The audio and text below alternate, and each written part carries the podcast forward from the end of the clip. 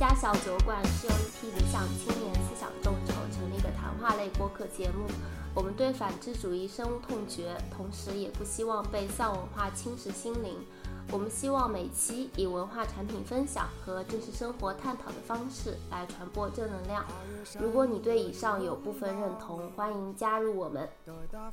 大家好，我是偏北。那小酒馆也有大概半个月的时间没有跟各位听众见面了，主要是因为中间有一个春节的假期，不是我们偷懒，是全国人民都放假。然后，全国人民替你背锅。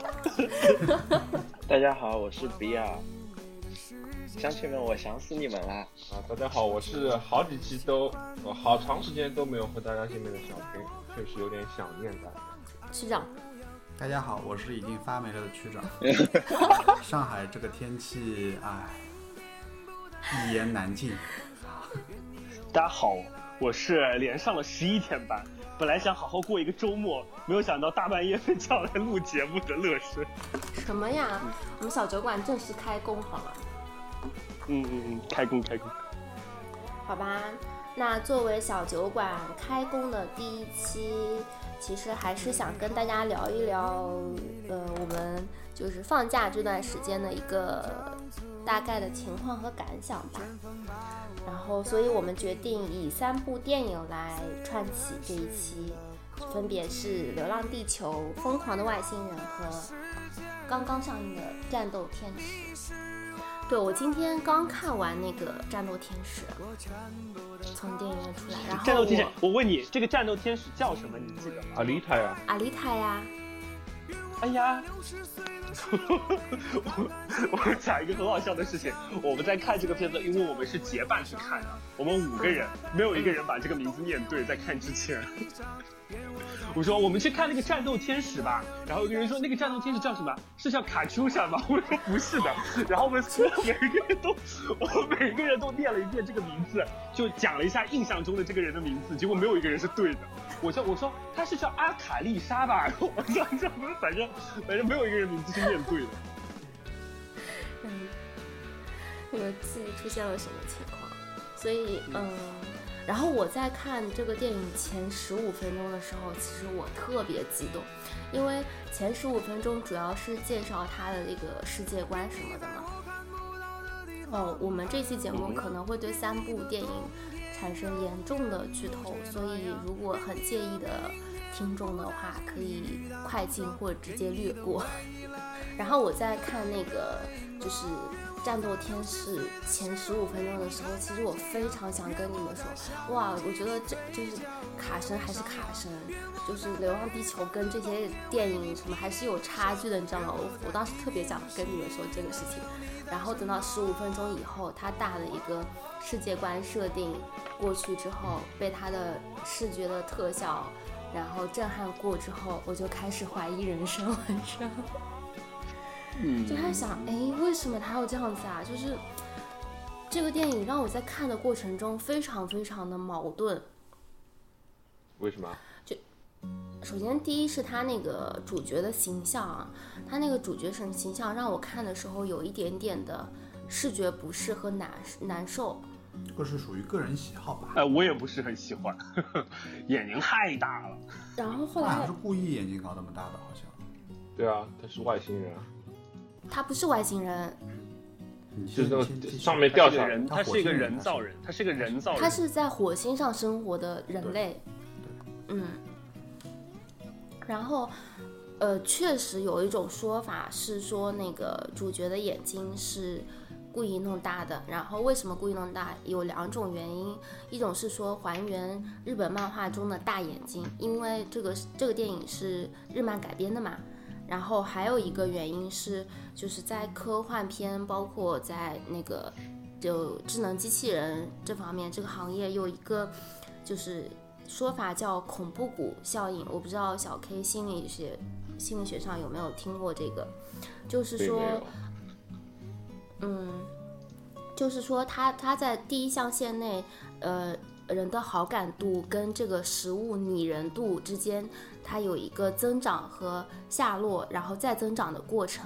也就是说，在恐怖谷效应的前半段，你越像人，那我们的观感对这个东西的好感度会渐渐的爬升，然后到达一个峰值之后，你再往这个峰值再往后再像人的话，你对于它的好感度会迅速的下降到一个谷底，然后再从谷底往上爬升。就有有这样一个效应叫恐怖谷效应，但是每一个人对于恐怖谷的观感可能稍许的不同，这也就是为什么我们在呃看有一些拟人的娃娃的时候，恐怖片拟人的娃娃的时候，可能会有一些非常恐怖和不适的感觉，还有这也是为什么有些时候人们明明可以对机器人，它就视觉上呈现的时候，可以呈现出非常。拟人的效果，但是往往会在做的时候把眼睛放大，或者说嘴巴放小，以及像阿凡达那样子完全处理成一个外星人的效果，就是为了避开这个恐怖谷效应，然后避开这个不适感。所以，所以阿丽塔。另一方面的原因就是说，他放大眼睛就是为了避开这个效应嘛。但是恰恰这在我看来有一点点对我有一种恐怖谷效应的感觉，所以我在看电影的过程中，我要每隔一段时间就说服自己，他这个他这个人在这个整个的，就是就 CG 的这个人在整个真实的呃人群中穿梭的时候，这个效果非常非常好，然后我再沉进去进去看这个电影。就是他这个形象给我有那么一点点的不适感。哎，我们这样子听，比尔没有看过电影的，他能完全听懂吗？我可以，我可以。他听不听懂？我可以。可以听懂。你知道这是大概一个什么故事吗？我现在在补。对对对，我正在看什么是恐怖谷效应。然后我看的时候，我就看到了那个鬼娃，我觉得好恐怖啊。然后我就想到了，为什么我对这种科幻类的片片子都有种排斥感，就是因为我不太想看到这种，就就你也不能说它恐怖，但是很怪诞的这种人物造型。然后这个片子的大设定就是说，嗯，这个片子大设定应该怎么说呢？就是一个应该是个未来废土这种感觉啊。对。也是赛博朋克的感觉，然后是在等于说是呃，在高级文明大战之后，然后人类的世界分为了几个。就是社会的阶级，最高的阶级应该是空中城，就天空城的概念。然后与主角们生活的这个钢铁城形成了鲜明的一个阶级分割跟对比。还有哦，它里面有一个让我非常惊喜的概念，就是这个阶级的概念。我觉得这个也应该也是延续日本漫画中的设定，但是非常非常可惜的是，它并没有作为一个重点去说吧，在剧情上。我不知道你们看过的人有没有。这种同感，不要甩，什么时候甩出来？嗯哼，你你们看但是这个这个就是科幻片的通病，就是这个样子，没办法。是吗？但是我我喜欢的《流浪地球》。流浪地球你不能看剧情，你怎么能看剧情？你你当然只能图个爽啊！啊？我觉得《流浪地球》的剧情非常好啊，为什么只能图个爽？我看完了之后，我就感觉它就是。就我是带着一片爱国之心去看，所以我给他的评分很高很高。但是如果你要冷静一下，真正的来看，我就是就是一部很烂俗的，什么都能猜得到的剧，就很很很烂俗，你知道吗？他什么梗就是包括那个什么，就是三二一那个，就是抬头看然后流眼泪的，这个这个最后那个梗，就是你妈的就很做作，你知道吗？我就看完之后就觉得，但是 OK OK 嗯，我看他的点，我就去去我就知道，我看的是。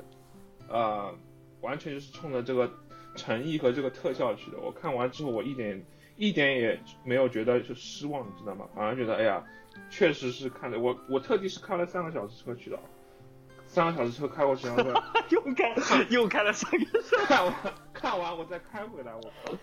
哎，小 K 上次开三个小时车去看电影是哪一部来着？我记得也有一部，他跟我说他要开。哦，都献给了吴京。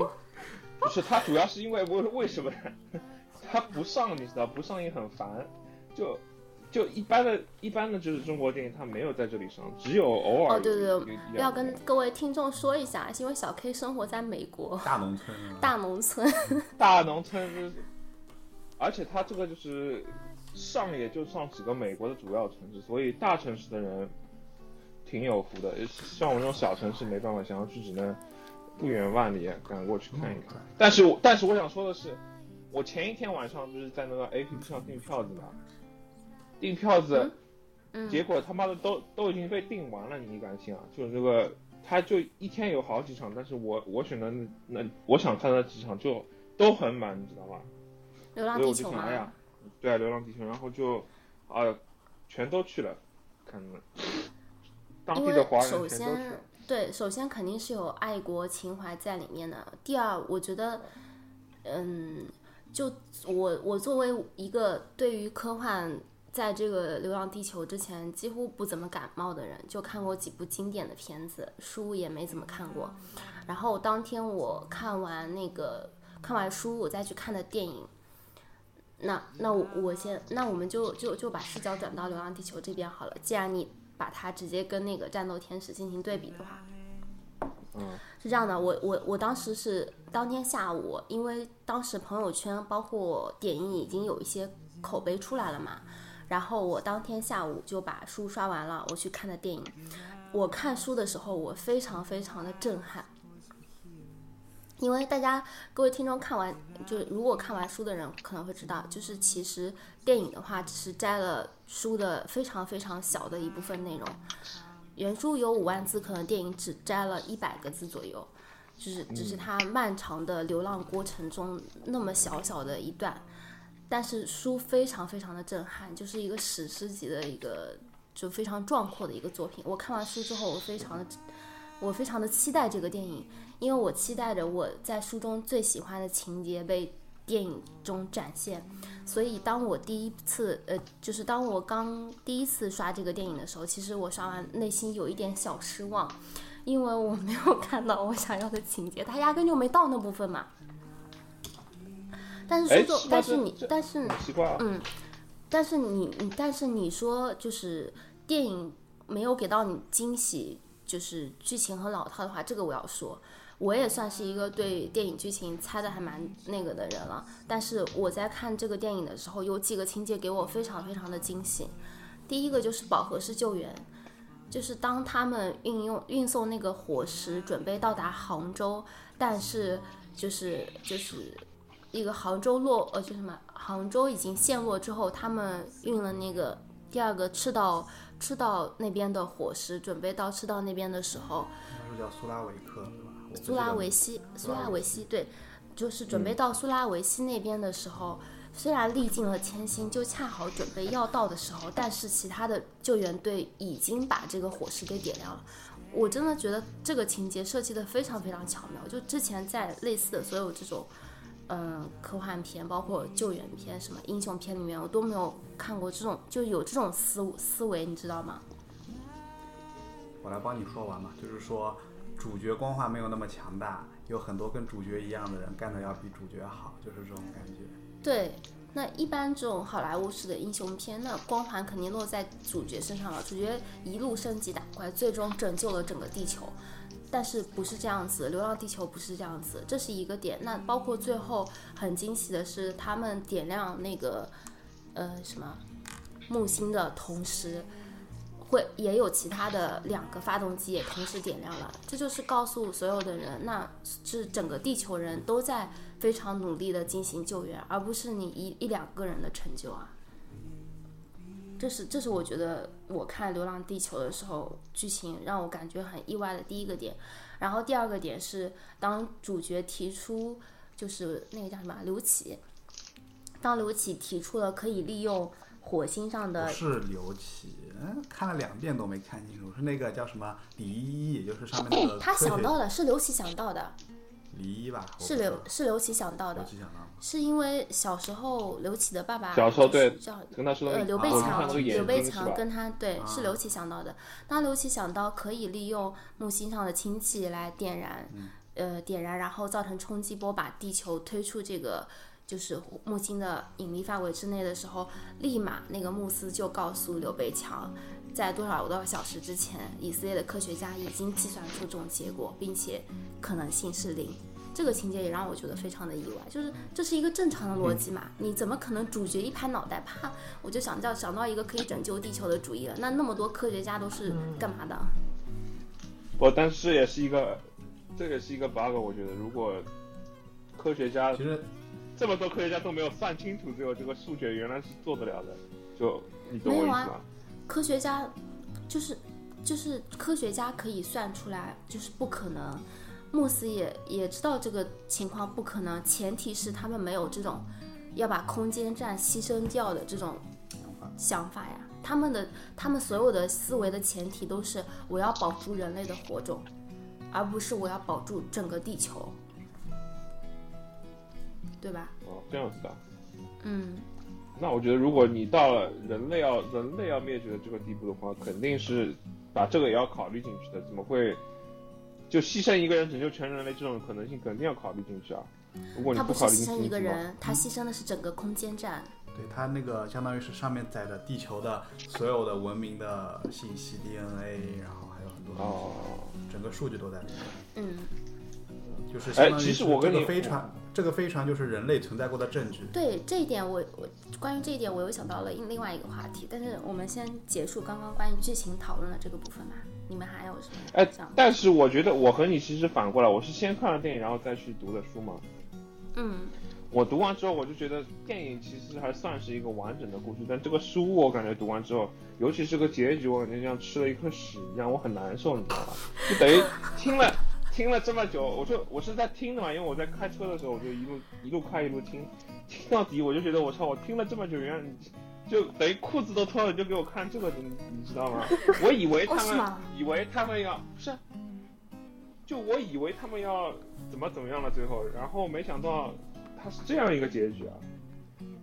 啊，这个结你的局不是哇，已书的结局，输的结局神多结好局啊！啊！对啊，我最喜欢的地方啊，就是起义之后那个片段啊。我觉得结局很，我觉得书的结局很好，好吧？对，啊神结局这个电影啊，这个道我读了一本书这个假书？你是，请问你没有，因为我我觉得这个是对这本书这个结局的预期你们不一样，所以说一个是先看了电影，一个就是我可我觉得可能是，我觉得可能是那个的关系，就是个人喜好的问题。我就喜欢这种未完待续，然后要有留一点未知，然后就这种的结局会比较好一点。我，我我我是觉得，我是我没有想过这个结局怎么样，但是我觉得他到那里结束，就是已经讲述了大刘想要讲述的事情了，就刚刚好。就是刘慈欣写故事，他会有很多的留白，他会有很多的支线同时发展的过程，你可以自己去猜想那部分可以发生了什么，再发生什么，同时发生了什么，就跟就跟那个饱和式救援在同时进行一样。就我我非常喜欢他的这种写作的态度。不，我这个点不是在于他没有告诉我，我觉得他这个流就是如果他想要的剧情就是这个样子，那他结在这里结束是正常的，其实是其实是好的。就但是这个剧情的走向，我实在是不敢恭维啊，我感觉我靠，你你我有点怀疑你看的是 假书，你看的，就是请问是不是他的你看的剧情片段是是那个地球派跟飞船派，就是飞呃那个飞船派怀疑了那个太阳爆炸说的这个是整个是一个阴谋论，然后，对啊，起义那，那对啊，没错啊，你不觉得这个就是神作但最后？但最后太阳就爆炸了，还是爆炸了。我觉得哇，超屌的好吧？我觉得而且那段话多经典，我的天呐，我一定要给各位听众们 读一下。我操，你就这样原句剧透的吗？你这个有点厉害。好好，你读。没有这个这个这个情节在那个，我先找一下我能不能找到我的笔记啊？你你你说的你说的是哪一段啊？最后那一段吗？就是太阳炸掉的那一段吗？就是让人类保持理性，看来是一种奢望的那一段啊。就在那个穆斯不是也说了那句话吗？是这样子的，跟大家剧透一下，又要剧透了。嗯，那因为《流浪地球》的那个大背景，相信大家通过电影也知道了嘛。那在书中呢，其实他是把整个漫长的旅程都说了，然后等于说在这场大概是四百亿、四百万光年还是多少光年的过程之中，两点几光年，四四点几光年，四点几光年嘛，嗯，那可能是电，我们先按照电影中的这个数据啊，因为我看的有点久，数据我有点记不清了，就是在整个的，就是航行进入了将近一半的时候。就是开始的时候，所有的人都是非常非常坚定的。那我们已经不在乎钱，像电影中说的那样，钱已经不知道是什么东西了。所有人的目标就是带着地球一起去流浪，一起去寻找新的家园。但是这个信念经过了一代又一代的传承之后，到了主角这一代的时候，人们突然间产生了怀疑。因为陆续有些人像区长这样，就是自己拿个望远镜，没事 对着个天空的。他们把这个望远镜对向太阳的时候，发现哎，好像太阳跟我跟我们史前上的那个不是史前，就之前的资料并没有发生什么变化，并没有什么太阳。就根据他们的观察，并没有发生什么变化。于是越来越多的人开始到地面，拿着自己的望远镜去观察太阳，越观察越觉得越小。哎，我们所有的这些流浪跟逃离，会不会仅仅是有些有心人士为了控制整个地球而发明的一个阴谋呢？然后，慢慢的，这个学说就在就是地球的所有人之间开始流传，然后越来越多的人相信，因为大家会崩溃的。嗯，我可以想象一下，如果所有人都不断的工作，为了这个信念。逃离，逃离，然后在这么恶劣的环境中生存了这么多年，然后突然间这个信念，自己坚守的东西受到了怀疑，那么所有做的一切都没有意义了嘛？而且确实根据，就是已经经历了那么久，太阳好像似乎并没有发生什么变化，于是怀疑的人就组成了大概一个起义，起义军，然后在各地起义，然后这个起义也成功了。最终，他们攻陷了这个整个就是地球转向，相当于驾驶室那样的一个地方。然后，那个驾驶室是这个地球上现在联合政府的所有的精英，他们控制着整个地球的这个航向啊什么的。然后这段描写非常非常精彩，大家可以去看原著。我就我就说一下，就是其实起义军成功的，然后把这这个就是驾驶室里面的五千个人赶到了呃外面。裸露的空气中，然后这时候地球上的环境已经非常的恶劣跟寒冷了嘛，他们把他的防护服好像是脱掉了，就让他们站在那里。呃，有对你你有什么补充吗？啊，没有啊，这不是小细节，不是把他们的防呃那个防护服，是把防护服上面的电池拿掉了。啊，对，就是让他们等于说是活生生的没有热能，嗯，活生生的冻死嘛。然后这个时候。呃，也反正就 anyway 啦，反正就是他们的那个呃五千人的首领，这个时候发表了一段讲话，然后这个首领叫最高最高执政官的声音在整个黑色的空间中响了起来。他说：“我们本来是可以战斗到底的，但这情况可能会致使地球发动机失控。这种情况一旦发生，过量聚变的物质将烧穿地球。”或蒸发全部的海洋，所以我们决定投降。然后我们理解所有的人，因为已经经历了四十代人，还要延续一百代人的艰难奋斗中，永远保持理智，确实是一个奢求。但也请所有的人记住，我们站在这里的五千个人，这里有联合政府的最高执政官，也有普通的列兵，是我们把信念坚持到了最后。我们都知道自己看不到真理被证实的那一天，但如果人类得以延续万代，以后所有的人将在我们的墓前洒下自己的眼泪，这颗叫地球的行星就是我们永恒的纪念碑。就这段话特别好，所以原电影改编的时候也保留了这个。就穆斯在死之前说，让人类永远保持理智，似乎是一个奢求。然后我最期待的就是这个情节嘛，但是没有，没有被，就是可能是因为要拍第二部，所以不太可能吧？他有可能吧？我不知道。剧情不够了吧？应该。嗯，为什么不 No 够？no no no no，我觉得得他只拍了一呃百分之一的情没有节，，你不能按照这个时间，因为他相当于把过目星变成了一个危机嘛。对啊，但是里面有更大的危机啊。其实最大的危机来来自于人类信仰的崩溃啊，这是一个更精彩的地方。就是这个东西怎么写，那就是反正我觉得，首先，那说到这个，我觉得《流浪地球》的改编真的是非常非常成功的，也是真的爱这部作品、理解这个作品的内核的人才能改出这样的剧本。他这部作品真的就是你切开这个《流浪地球》，你会发现他有一颗布尔什维克的内心，就是这种感觉。真的就是哦，是这样，没错。共产共主义的产主义共产主义的嗯内核，你所有的人都为了一个目标而努力，没有就是说没有阶级上的差别，或者说你这种消灭了阶级，或者至少至少在这种这部剧里面是看不出来。所以说，这个就是我觉得这个就跟国外的科幻片内核完全不一样很大的很大的嗯区别，就是你就对比那个那个战斗天使阿丽塔嘛，嗯就是他他就是从一个相当于是讲的是一个你反正从剧情上也也能看出，就是一个底层民众对吧，反抗这种天空之城天空城的阶级统治的这样一个故事嘛。他是要一个人打破一个制度，对、嗯你你在那个《流浪地球》当中，你是完全就是另一个。但是我觉得战斗天使，我在看战斗天使的时候，我当时心里的感觉就是，我好像又看了一部预告片儿。是这样没错啊。第一部呀，它是第一部就是对啊就是系列就是是第一部你所以，所以你怎么能，完全可以所以想象怎么能之后的通过这一剧情怎么步？发展。我不觉得，我不觉得，我觉得他上了天空之后会有大的世界观再出来的。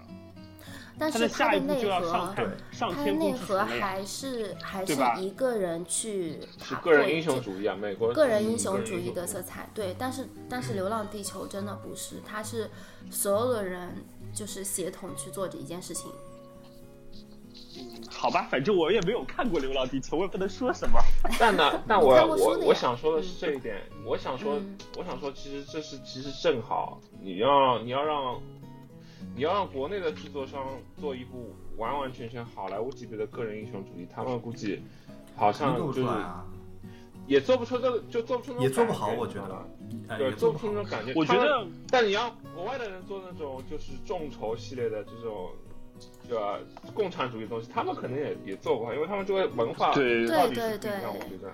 这就是我觉得我觉得《三体》不能交给好莱坞来拍的原因。我就是那天我们后来就是《流浪地球》火了之后，有跟就是圈内的朋友们一起吃饭啊什么，他们说就《三体》嘛，就是如果交给好莱坞多好，怎么怎么样？我觉得完全不行。它应该不是特效上的原因，还是那种那种内核，内核上的。嗯，然后嗯、你们还有补充吗？如果没有的话，我想说一但我下，就是上次看过，嗯上次看过那个有一个就是采访是卡梅隆和那个刘慈欣嘛，他们啊，就冒了，画里互相吹捧其实 互相吹捧，但是他但是刘慈欣不想拍三体，他说现在估计他还拍对拍不出来三体，太难拍了。对啊，就跟卡梅隆当时他是已经计划想要拍那个《阿凡达》跟就是阿丽塔，阿丽塔就说他已经计划了很多年，因为他是这个漫画的忠粉嘛，所以他其实已经看上这个作品很多年了，但是他没有拍，因为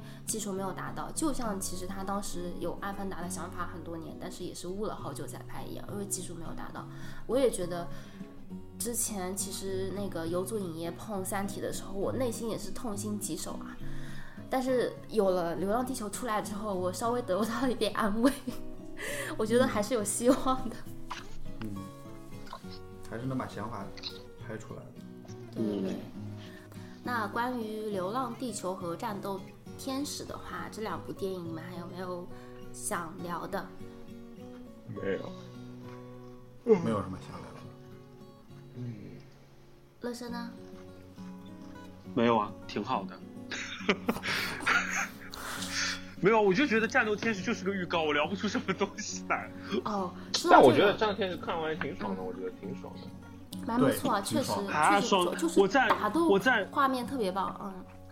对啊，我我睡着了两次。就情节不好嘛，就是有些部分真的很好，对，尤其是。尤其我觉得是当他嗯那个男主角因为因为我觉得他是为了想要交代交代一些想要铺一些东西，就在预告里面铺一些东西，导致就是还蛮无聊的，就是你衔接不上。我我是我是觉得剧情真的很烂啦，但是我看特效看的我非常的惊讶，因为有一个情节我印象很深，是男女主角在高楼上面看夕阳的时候，然后女主角一转头过来，她的发丝的质感，我的天呐，真的太棒了！哦，用了飘柔是飘柔是飘柔，真的太棒了！还有他那些动作啊，包括整个人，其实不看那双大眼睛，就是他整个衣服躯躯体在跟这些真人进行对戏的时候，一点违和感都没有。这个技术也是很，我当时看《流浪地球》的时候，我觉得很可惜，因为我看《流浪》的时候，我觉得它的细节没办法就放大，可能是因为嗯经费的原因嘛，没有办法做的那么好。但是人家卡神经费也足，技术也够牛逼，所以做的这么好，真的很让人羡慕。但是我觉得在我内心，我给流浪，我打分给《流浪地球》打的比那个《战斗天使》高，是因为我觉得就在不同等资源的情况下，他们几乎拍出了一部就打分能打的差不多的电影。那我觉得其实《流浪地球》是有点牛逼的。嗯，就给我的观感体验，如果我抛开爱国主义这个情怀在里面的话，两部电影我应该是大致觉得差不多。这个电影就作为一个作为一部科幻片来讲，各有所长也各有所短。但是就是因为这个资源前期的资源完全不成正比，所以我觉得这个确实这一次不是不是不算是多快好省吧，但是就是好和省就是放在一起也是挺厉害的，一点都不快，磨了很久。不快不快嗯对嗯不快。嗯，然后这个电影《流浪地球》还延伸出了很多讨论的点跟电影文化，我觉得这一点也让我看到了非常棒。比如说它有一些衍生品，现在还卖的还可以，包括我自己哦，就抛开呃爱国主义的原因。我自己就很喜欢这部电影，然后也很喜欢他们这个团队，也很喜欢刘慈欣，所以我买了他们那个导演手记。我觉得这个之前就是中国这种集体讨论电影的这种氛围还是比较少的吧，尤其是科幻片，然后能引起这样一个现象，真的很不错。后如果大家对这两部电影都没有补充的话，我要开启一个另外一个话题，开吧，开吧，开吧。太好了，还是关于这三部电影。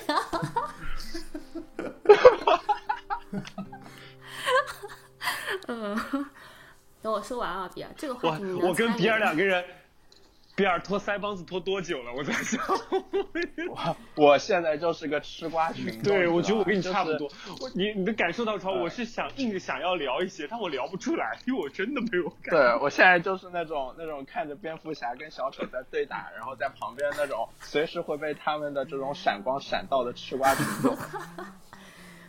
我我我想说什么呢？就是在《流浪地球》，包括在《战斗天使》中，我觉得都让我想到了一件事情。《流浪地球》中是，嗯、刚刚小 K 不是也聊到了，他不理解为什么就是科学家不能够做出那个正确的决定，是因为他们要保全那个空间站嘛，就是人类的火种。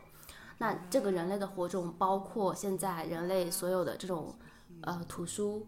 然后所有的科技发展的结果，以及文化的所有等等，还有人类的精子，没什么好讨论的。没有啊，这个嘛，这个加上那个，就《战斗天使》中也有这样一个情节，就是，呃，虽然有过高级的文明，但是这个文明毁掉了，所毁掉的毁掉了之后呢，哎，他他有交代毁掉了吗？啊，对，因为失传了火莲是毁掉了吗？不是火掉，是天他坠，因为只是说不见了吧？因因为天坠这场就是战争战争，所以文明呃不是文明科技科技发展的结果没有得到传承，所以就是女主的那套服装什么的，那个博士不都说没有办法去修嘛，是因为这是他没有见过的技术，他也不知道的技术。啊，他还知道的技术，但是但是没有，他是没有被传下来的技术，这就让我想到了，疯狂的外星人》的原著。硬聊。这个，哎，你你哎，我我有个问题啊，我有个问题，这个我要问一下，《疯狂的外星人》跟乡村老师真的有关系吗？几乎没有关关系系。可能比《流浪地球》电影跟《流浪地球》的原著关系还要少。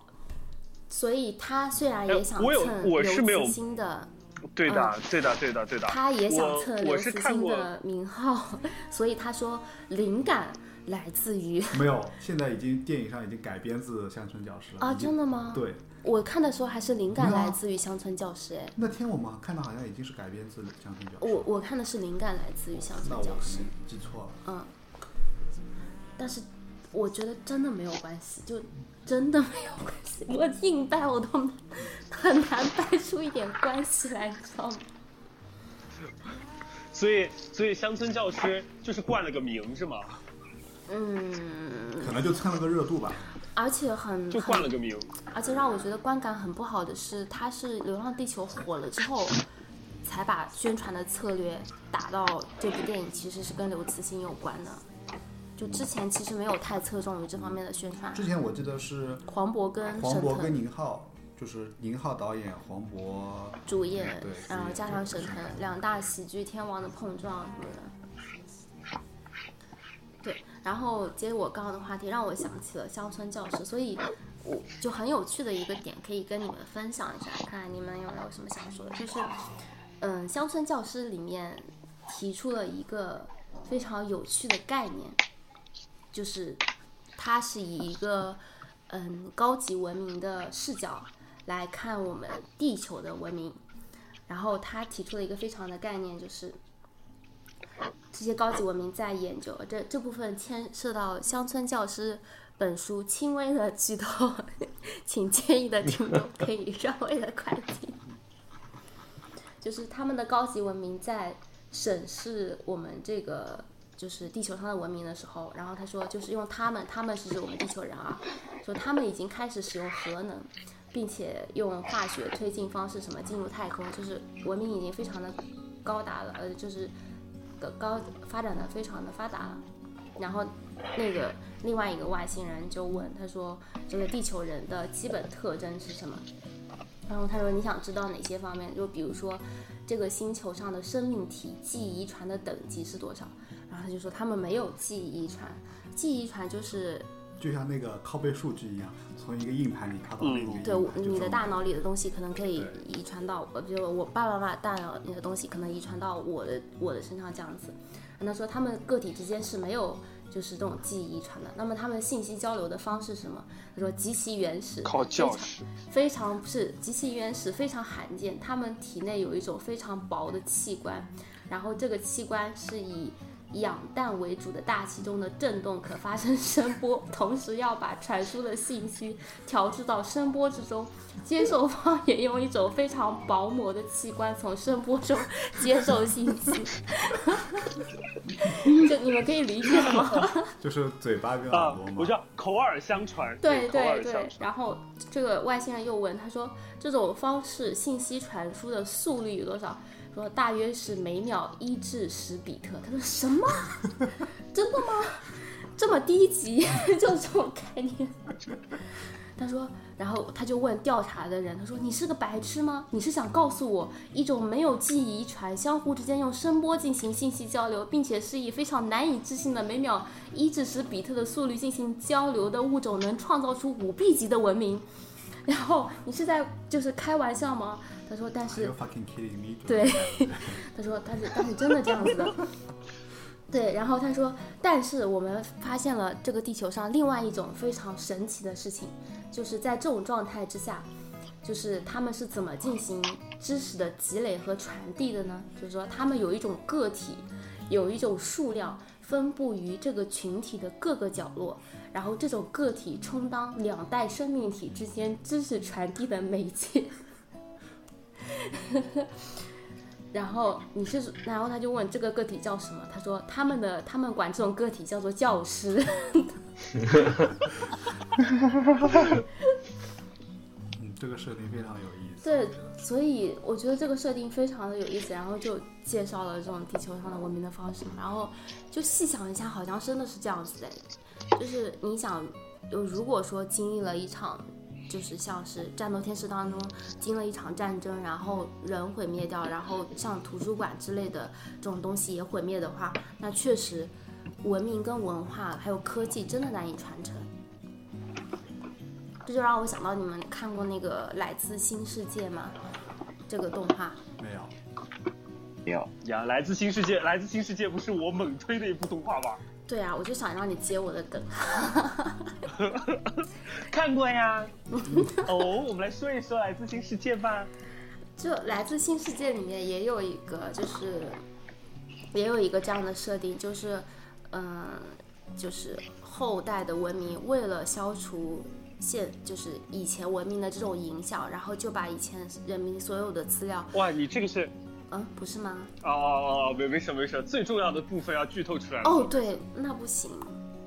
那算了，反正来自新世界当中也有这样的一个设定嘛，就是就是文明的，对的对的。对文明跟文明之，就前代文明跟后代文明的传承，最重要的媒介其实是图书馆，对吧？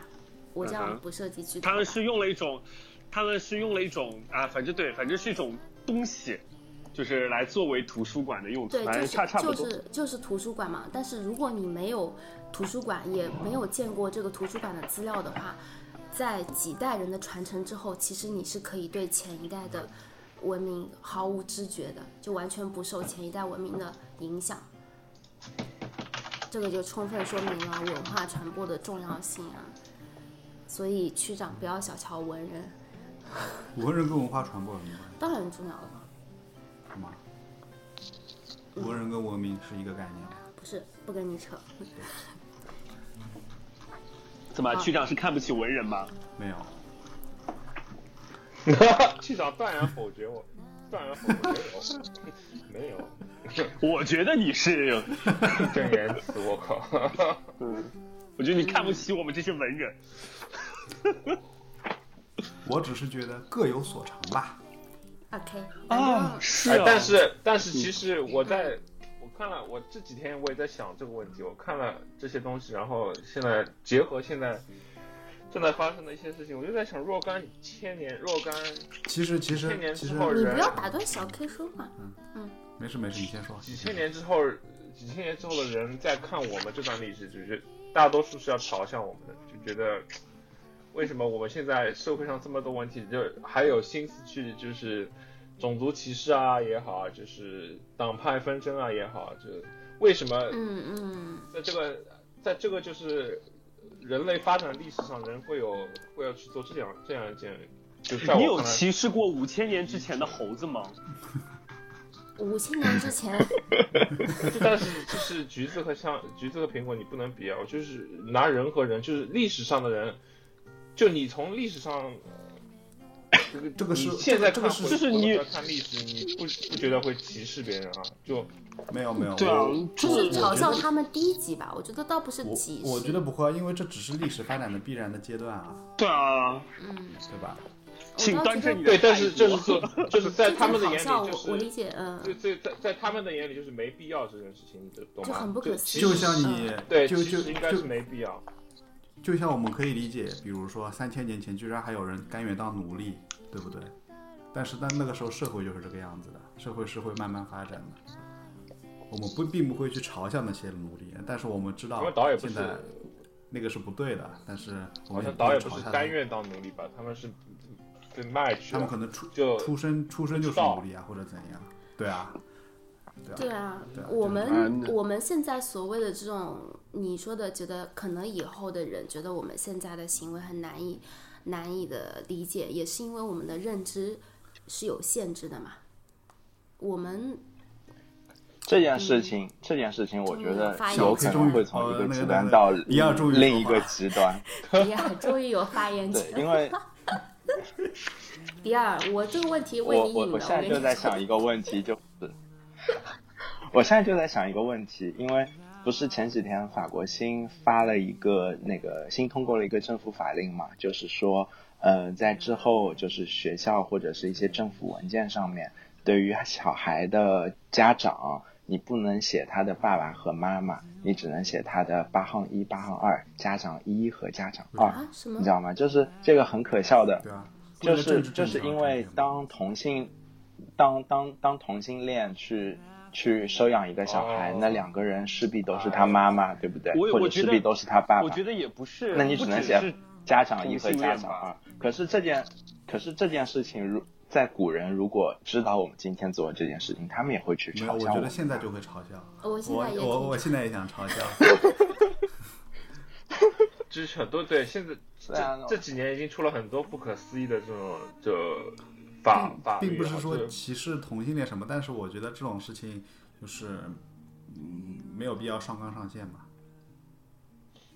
对啊，就是我觉得比较比较奇就。是现在完全是为了为了小部分的人去对，为了小部分人，然后去改变整一个社会的一个氛围。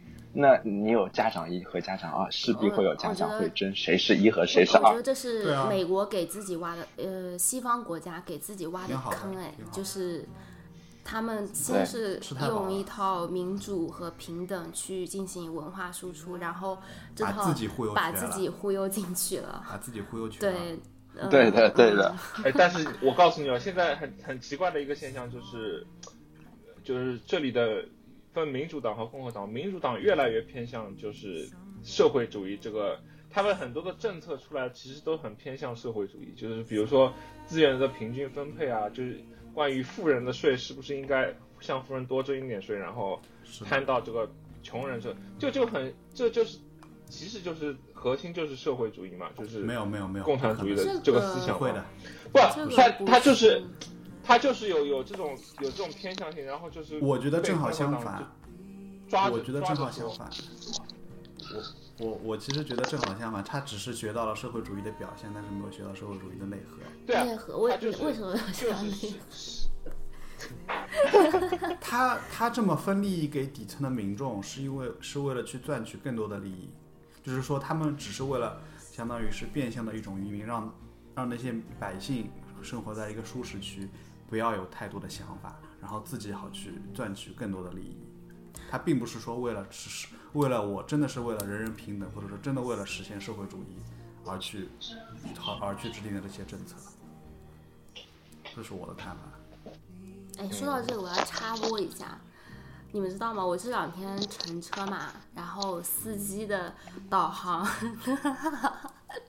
司机的导航开始都是道路千万条，安全第一条，哦对对，什么是的，是的，什么后面是什么来着？确实好接地。停车不规范，停车行车不规范，亲人两行泪，泪两行，亲人泪泪。两行。主要还是不押韵，所以搭什么都可以。哎呀，笑死我！哎，他好接地气啊！你看那个就是那个班长对在那个回答问题的那个那个班长回答问题那个就是就是那个腔腔调嘛，完，全嗯，嗯，全对对全场对对。都笑了，全爆场笑，对对对，都笑了，我靠！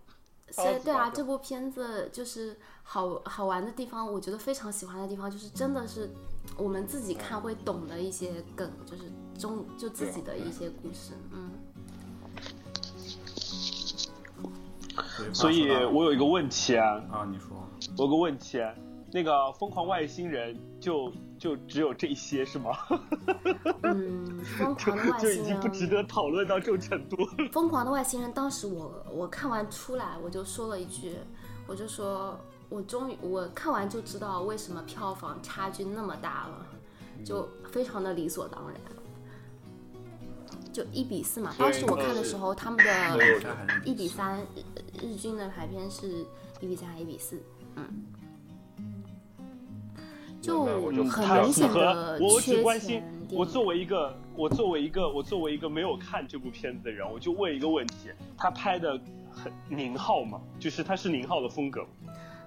嗯，宁浩是什么风格？给我。因为我也不是很喜欢嗯宁浩，是是那种多多呃多多重叙事疯狂的的风格吗？疯狂的石头，然后有点有点黑色幽默的，黑色幽默有吧黑？色幽幽默有默的吧？有吧有有有有有吧？嗯，但是就是然后就是就是就是我啊觉得就是有一点审美疲劳吧。对，就就是这种片子看太多了，就是。呃我没有什么惊喜嗯，嗯，尤其是这种贺岁档这种片子，讽刺，哎，你当时哎笑笑是蛮好笑的，然后你没有什么就是听我说话，啊，sorry，对不起，我错了，你继续。那你先说吧，算了，你先说，你先说。你先说，你话多。突然就谦让了起来。哎呀这个呀，真的是。我我想说什么来着？我已经忘了，你说吧。真的，我跟你讲，每一次录影就是你们小两口生活的日常缩影，好吗？真的，你看我平时就被压迫了，你看这一集剪出来还还得有一半，那你们都不说，我有什么办法？没有是插不上话。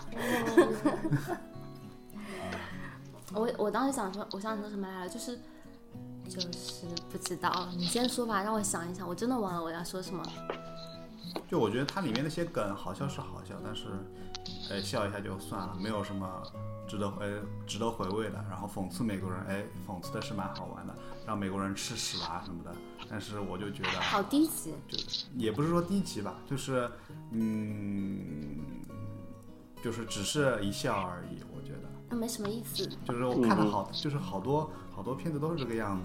就像当时我就想起来当时那种疯狂的石头嘛，也是嘛，就是黄渤确实一个导演，对，我知道啊，他疯狂系列嘛，他疯狂系列，疯狂系列那个我个觉得你们两个，呃，黄渤从我觉得你们两个人现在的对话 就是一个逗梗和一个捧哏的关系。啊，是吗？对啊，市长先说一段，然后那个片尾就嗯那个，这不是录音必备的素养吗？啊，嗯是是是，你继续疯狂的石头什么？疯狂说那个黄渤从那个呃地下室还是哦那个那个那个那个窨井盖里面出来，也是一身烂泥啊，这种我觉得就是差不多就类似于这种感觉。嗯，那一个导演的风格呢是。我我我当时看完我就感觉这部片子，反正我是不会去看第二遍了。但是《流浪地球》让我看第三遍也可以，就这种感觉。你这是迷妹，这是吧？现在是，就是、嗯哎，我真的看完之后我，我迷了，我迷了好几天呢。当时比尔还嘲笑我，已说我已经被洗脑了，因为我因为我总是跟他分享一些《流浪地球》的东西，安利他，你知道吗？对啊？这个就是布尔什维克的魅力所在。就是从我从我上飞机，然后他就跟我说，你在飞机上你完全可以去看完这本书。对他回国的时候，不过说真的，说真的，说真的，说真的，比尔书真的很好看。真的很好看，真的，我很推荐整本这个小说集，就是《流浪地球》这本小说集，整本书都很好看。对对对，嗯然后我就给他发了一本我在国内买的书，叫做《孤独及其所创造的》。我说这本书更适合我在飞机上看。《流浪地球》可能这本书好像嗯飞机上看不够啊，就看看完还没飞到，只飞了一点点嗯而已，对，两个我就看完了。五万字，五万字啊，嗯，哎，我我我我我其实很想问你们看过《流浪地球》的人啊，就是像这种科幻片，在你们看完之后，你们会有一些跳出片子以外的，就是根据片子去引申的另外一种思考。那我们刚刚谈的难道不都都不是思考吗？真的，我我觉得这个是基于片子的，并不是一个，就是就是比比如说你你看完蝙蝠侠、黑暗骑士之后，你会去思考，就是真正的正义或者是怎么样，它到底是怎么样子的，有啊，我我看到了，等等之类的。这有啊有啊，有啊，比如这种话比如题比如他片头那个那个那个望远镜，他那个握法不对，他那个哎 这个其实这种细节其实很重要的，好吗？这种细节其实是他那个他那个说到说到细节嘛，你让他想问一个说完问题我是 啊，你先说完没。事没事没事没事没关系没关系，你说吧。就是我有一个问题，我也是听，就是就是最近这种节目非常的多嘛，就点评《流浪地球》非常多。然后我想问一个问题，就是它结尾真的有做了三分三分钟的那个心灵鸡汤式的呐喊吗？哦，那个呐喊好像是后期因为什么原因重新配了音，因为重新配的？对，因为明显那个口型口型对不上，只有几句话是对得上的，所以稍微有一点违和。当时我第一遍看的时候，那段那段我也出戏了，但是第二段的时候我哭的超惨。我我 我发现就是好多那个韩朵朵，她那个口型是对不上的，不知道为什么。对，有我估计是啊因为一些审查的元素，嗯所以我很期待导演的蓝光版，因为据说剪了很多，啊哈，那我可以看直接看那个那个版本的，也可以啊。如果放出来的话。因为我觉得那个平台上放的时候可能会有一点不同吧。然后我回答一下比尔的那个问题，我觉得有，就不光我自己去思考，我有看到，就是知乎、豆瓣上很多人都会去思考。一个是，这是我觉得非常好的一个方面，就是科幻片，嗯，当然《疯狂的地外星人》也也算啦，就是这种。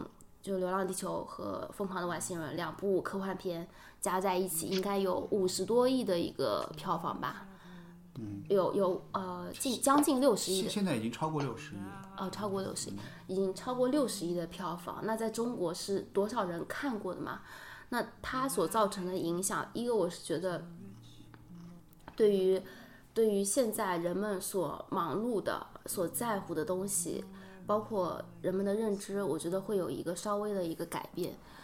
比如说，他在未来的世界，在那样一个就是人类都面临了困境的情况之下，其中的吴孟达饰演那个角色就说：“他说，在我小的时候，因为他是饰演的是一个九零年出生的人，他说，在我小的时候，人们没有这种困扰，大家都为了一种叫做钱的东西在奔波着，也不会有人关心太阳每天的变化，然后，然后他每天会去。”什么吃到一碗热腾腾的面汤就怎么怎么样，就是这种温情的细节。当时这个细节给我就蛮还算蛮大的触动的，就确实我们现在是这样子啊，就好像我们的梦想一夜暴富，腰缠万贯，对不对？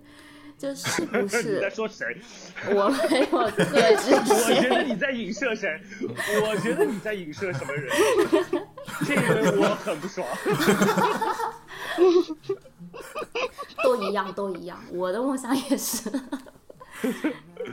就我们可好好像总觉得有了钱之后，我们可以去追逐一些更多的自由东西，包括自由。所有人最终难道不他想自由吗？这没有，就是相对自由或者车车车厘子绝对自由吧？可能或者说或者说是因为呃，或者说是因为一些呃欲望没有被满足，然后总是在欲望不断被提高的情况下就没有自由嘛？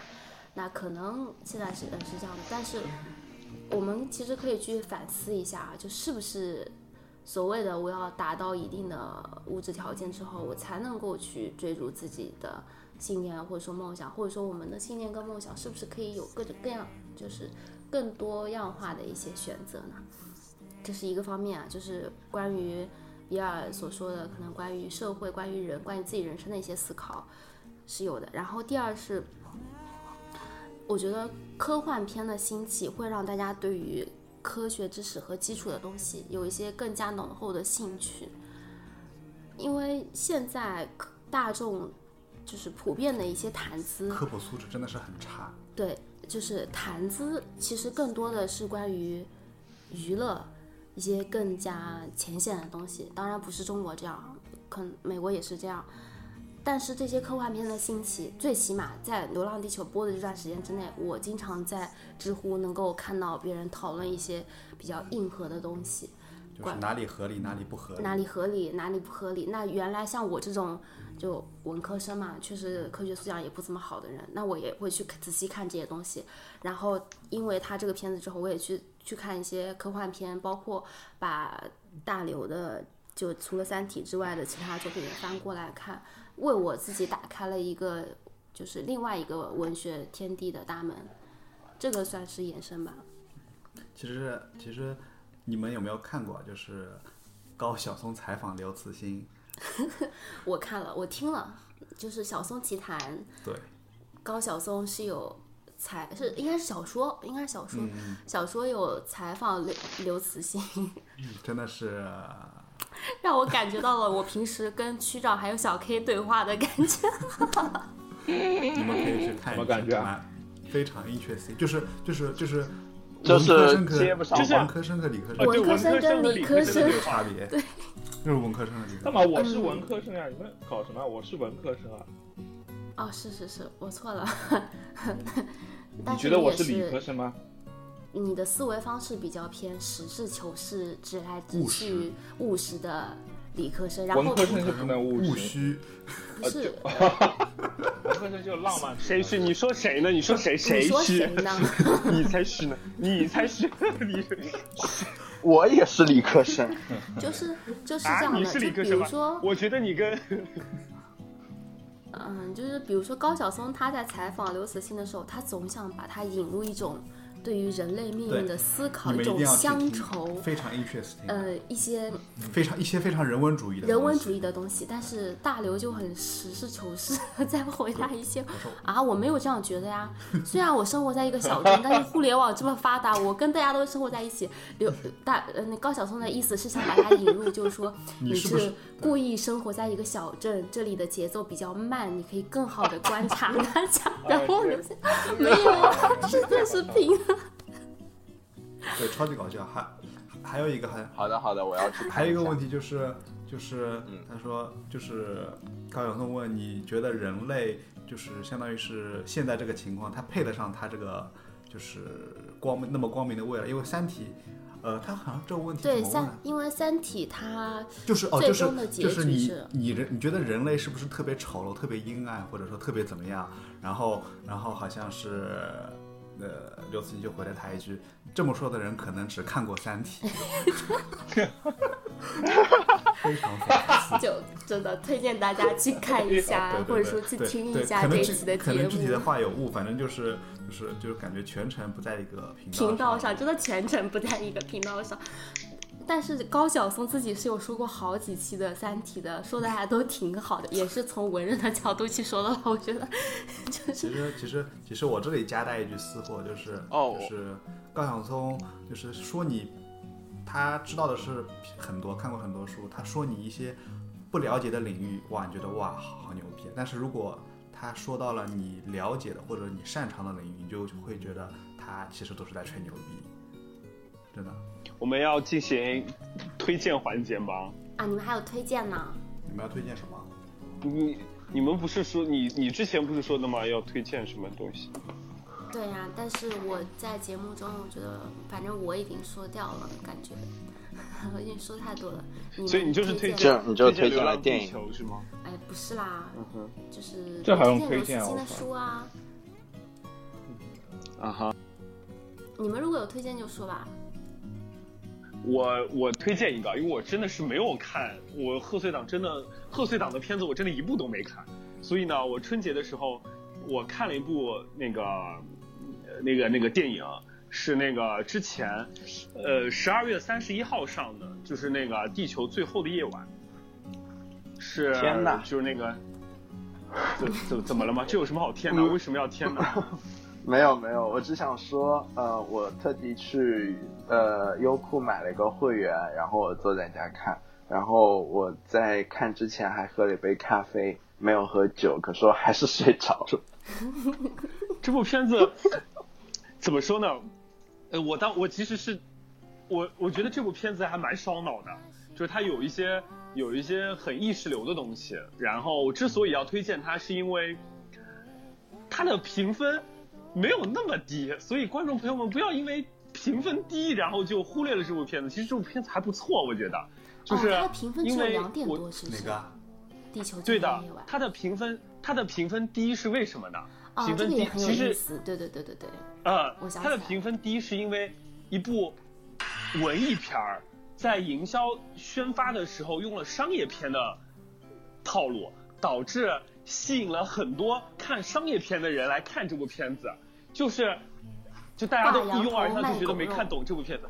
对的，对的，对的。所以其实这部片子大家可以，因为现在各大平台都已经有了嘛，如果如果没有看或者因为当时评分低的，就是喜欢文艺片儿的人可以去看一看这部片子。其实这部片子，我我个人觉得还不错。我记得就是因为他当时嗯，我记得嗯当时他主在跨打了一个年夜的宣传的词是什么？什么一吻跨年，一吻跨年？对对对，他用了一个，他用了一个这么烂俗的仪式感的东西？对，就是他的营销手段太商业化了，导致这个文艺片连导演自己，后来有人采访导演，导演自己都不相信，说为什么会有这么多人来看我的片子？就是他，我是一部文艺片，为什么有这么多人来看？所以我觉得，呃，他讲的就是一个呃，一个一个记忆缺失的男主，然后他为了去追寻十二年前的一个记忆，十二年前吧，应该是十二年前，应该没有没有记错，就是他缺失的这部分的记忆，然后他的幻想和真实世界不断的交错，到最后面他做了一场一个钟头的慢，一个钟头的长镜头的梦。我觉得就是等到他这个梦放出来的时候，你就会觉得，哎，好像有一点儿穆赫兰道，但是呢，比穆赫兰道更意识流的一个一个一个一个作品。我觉得嗯就是这样，我觉得还可以。到它还是一个完整的故事，就是对的，它它是一个像穆赫兰道那么烧脑，但是呢又比穆赫兰道更意识流，导致它其实还蛮难消化的一部片子。我看了两遍才多少看懂了一些。两遍，你还看了两遍，你好喜欢这个电影啊！而且你看两遍还没睡着，呃，我其实你看确阿丽实塔看第一遍的时候，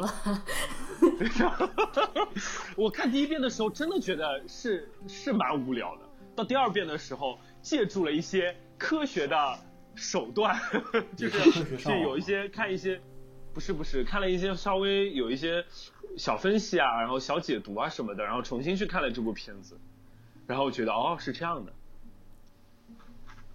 OK，对既然啊我你这么说对了，我要去看一下嘛。嗯哼，真的，我我并没有觉得说这部片子能有多好，我只是觉得这部片子不至于豆瓣评分这么低，对它这么低是有原因的，而且是一种就是不可预期的灾难性的一种原因，就是因为当时宣发的一些错误手段导致他这怎么低。宣发团团队在做宣发的时候，所有方案、导演、制片什么的肯定都知道的，就大方向他们是知道的。嗯哼，啊，反正我是觉得灾难性的，它并没有那么低。它如果不用这种主打就是打一个高逼格的文艺片儿，我觉得就不会这么不会这样了。嗯嗯嗯，嗯嗯，好，其好他人，我？是这样子。我可以推荐一下我在呃飞机上看那个一部过时的电影，叫做《江湖儿女》。因为我看的时候还真的蛮感动的。特别好，哎呦，时作为了什么干嘛？为什么我我是我是我是贾樟柯的粉，好吧？这是什么梗哦？怪不得，嗯，就是是贾樟柯的就是特别特别是我在飞机上看看，然后我好像记得我大概那个时候半夜北京时间半夜三四点吧，然后反正就飞过那种莫斯科，不是莫斯科，就是俄罗斯那一块的地方，因为是从上飞机是从上面飞过去的，然后你能看到那种就是那天天气特别好，然后我看窗外的时候是有那种就是很长很长的黑暗，然后有一条的那种灯的那种那种路，你知道吗？就你能看到那种山的山路上的灯，或者是我也不知道，那可能不是山。然后，然后，然后我一边在看电影，然后也时不时的往外看看。然后，特别是贾樟柯那种电影细腻的那种时代感，就就是一条长河，慢慢的去把你引过来。就包括从最早的用了手机还是那种摩托罗拉翻盖手机，后来他们经历了牢狱，然后经历了背叛等等的这种风水轮流转。三十年河东，三十年河西的这种变故，然后从感觉是很远很远的之前，然后一下子拉到就是很近很近的现在，这种时间的顿挫感，或者是包括里边有有有一段是讲那种三峡的，然后就是什么动迁呐、敬然后水位上升啊，嗯，嗯，就是等等这些片段，你会让人觉得特别的有种就是时光的飞逝的那种那种感觉，就是特别嗯是特别是里边的歌，就是就是叶倩文的那个，我也不知道叫什么什么《浅爱一生》啊，好像是好像是那首歌。然后我在飞机上还艰难的连了一下飞机上的 WiFi，去听歌识曲的找了一下，就就特别特别好。你知道我在看这部电影的时候，我的感觉是什么吗？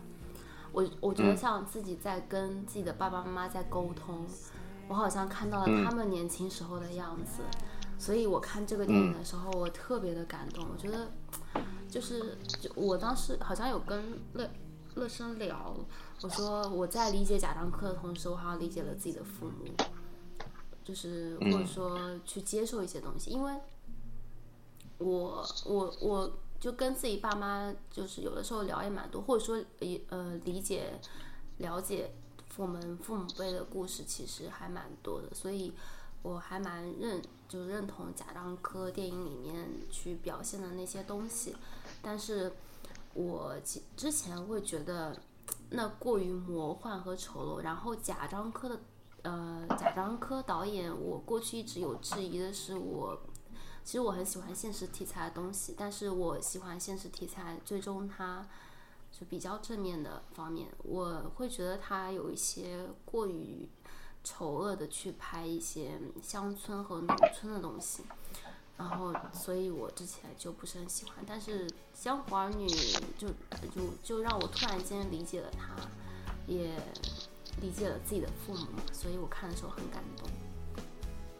对，特别是我我记得印象里面最深的还有还有一幕就是，嗯、作为那个时候的就是麻将场的江湖霸主，然后还他还让人去对着关公去发誓有没有借了人家的钱，就这种这个这种呃这种根据就很很细节但很真实的那种感觉，就是可能那个年代大家真的是一种特别人情的对义气的那种江湖，然后到现在，嗯，到到他后面就是所描写出的这种现代那种感觉，我我心里面是想啊，时代变了，时代真的变了。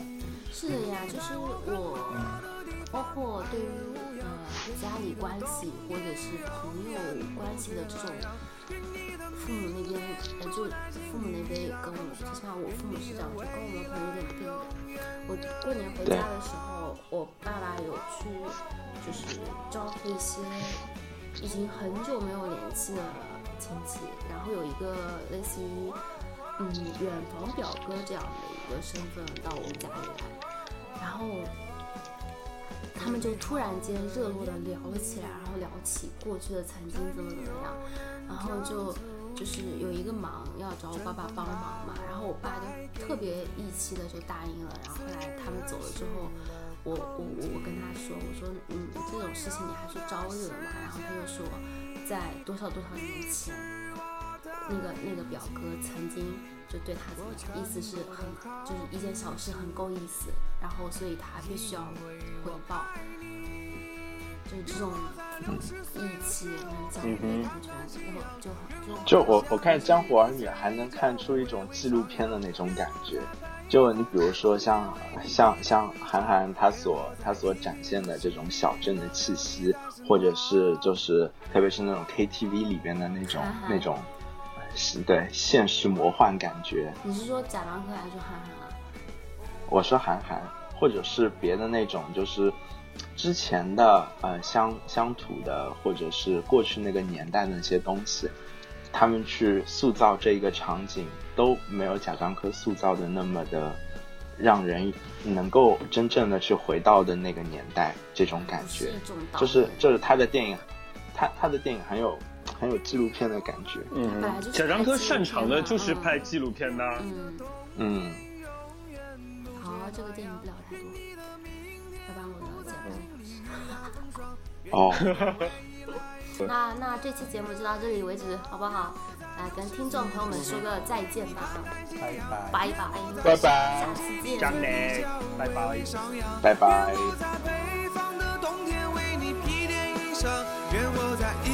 幸能有你在身旁。